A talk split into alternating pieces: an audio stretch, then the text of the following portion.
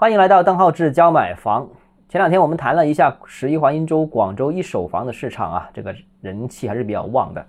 那今天我们关注一下二手房市场。二手房市场跟一手房市场相比，那这个黄金周这是天壤之别啊！一手很火啊，二手可能用这个惨淡来形容，我觉得也不为过。那数据当然还没出来了，我自己是有几个直观的感受到的现象啊。第一个，所有的二手中介啊，从门店的广告到所有销售人员的这个朋友圈，清一色发的都是一手房，二手中介没有一个主主推二手房的。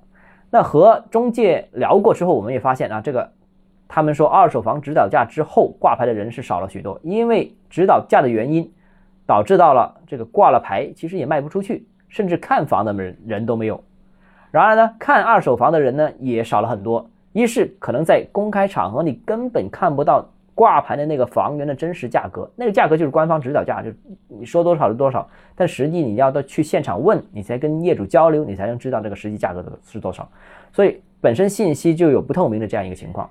第二个呢，就是二手按揭之前是超级难搞，这个大家知道啊，这个说过啊，一手稍微已经很难搞了，二手就更难搞。甚至部分银行是直接停贷。过去一个月时间里面，很多人都说，一家门店能成交一套二手的交易就已经算及格的了，能做两三套就业绩非常好的了。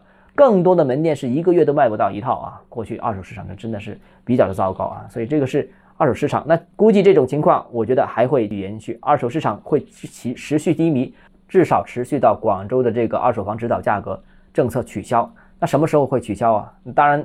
我觉得短期内都不太可能取消啊。虽然央行提出了要双维护，为楼市托底，释放的这个暖意啊，吹暖风，但是非常不幸的是，广州二手房指导价格这个政策出来，而是出的太迟，就是这边刚刚出台调控政策，那边中央已经发现有问题，需要吹暖风了。于是现在有点尴尬，就是中央开始吹暖风的时候，广州还是出大招猛压，所以这里面出现了一个这个方向性的一个不一致。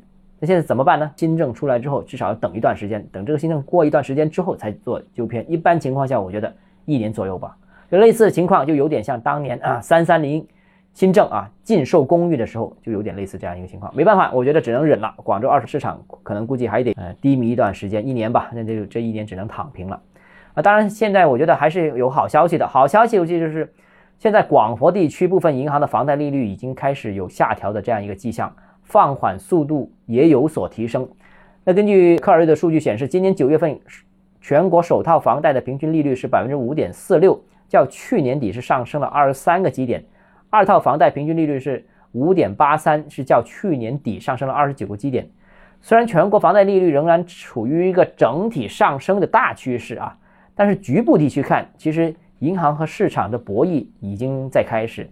在相关的一些平台的数据显示啊，广州和佛山部分大的国有银行和股份银行其实已经在下调房贷利率。